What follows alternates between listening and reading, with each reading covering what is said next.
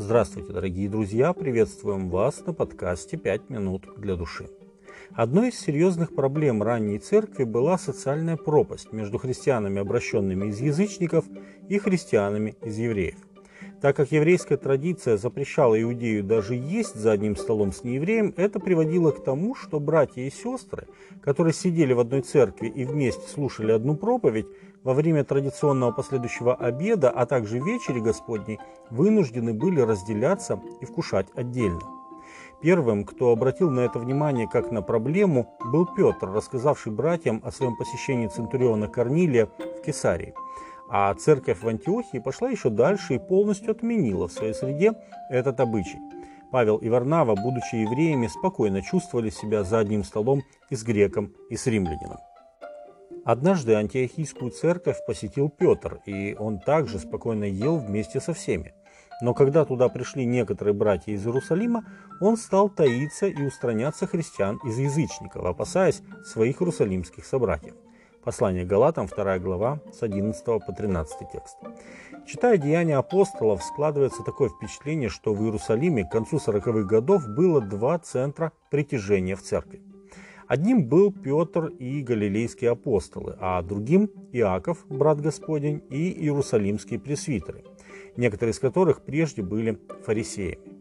По сути, в церкви, которой было всего-то около 20 лет, назревал серьезный кризис уверовавших из язычников становилось все больше и больше, а евреи на правах учителей выдвигали к ним новые требования.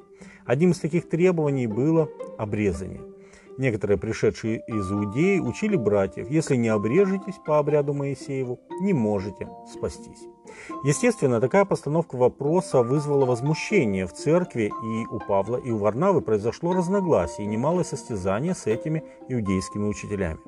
Поэтому-то церковь и делегировала Павла и Варнаву навстречу к апостолам и пресвитерам в Иерусалим, чтобы решить этот вопрос. Когда они прибыли в Иерусалим, они были радушно приняты церковью, апостолами, пресвитерами, они с радостью поделились с ними тем, как Бог открыл дверь спасения язычникам. Но некоторые из фарисейской ереси, или как бы мы их назвали сейчас, иудейские традиционалисты, выступили и остудили радость Павла Варнавы и всех, сказав, что если эти язычники не обрежутся, то есть не станут евреями, то не могут спастись. Деяние 15 глава с 1 по 5 текст. Они считали, что для спасения не еврей прежде должен стать евреем, а лишь затем христианином. Тогда апостолы и пресвитеры собрались для решения этого вопроса. Сперва выступил Петр, поведав, что он сам видел, как необрезанные язычники в Кесарии приняли Святого Духа.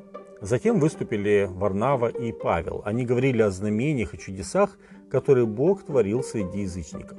В конце все резюмировал Иаков, согласившись с необходимостью не обременять обращенных из язычников обрезанием и некоторыми другими традициями. Деяния апостолов, 15 глава, с 6 по 21 текст. Правда, не стоит заблуждаться, думая, что к христианам из язычников обращено меньше требований, чем к христианам из евреев. Павел говорит об общих требованиях к христианину.